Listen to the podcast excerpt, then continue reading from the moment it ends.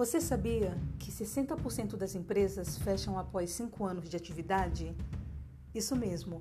De acordo com o Sebrae, 60% dos empreendimentos não permanecem em funcionamento depois de 5 anos, e são vários os motivos que levam as empresas à falência. Entre eles, o problema na gestão de pessoas, que apresentam conflitos na liderança, e é exatamente esse assunto que iremos abordar.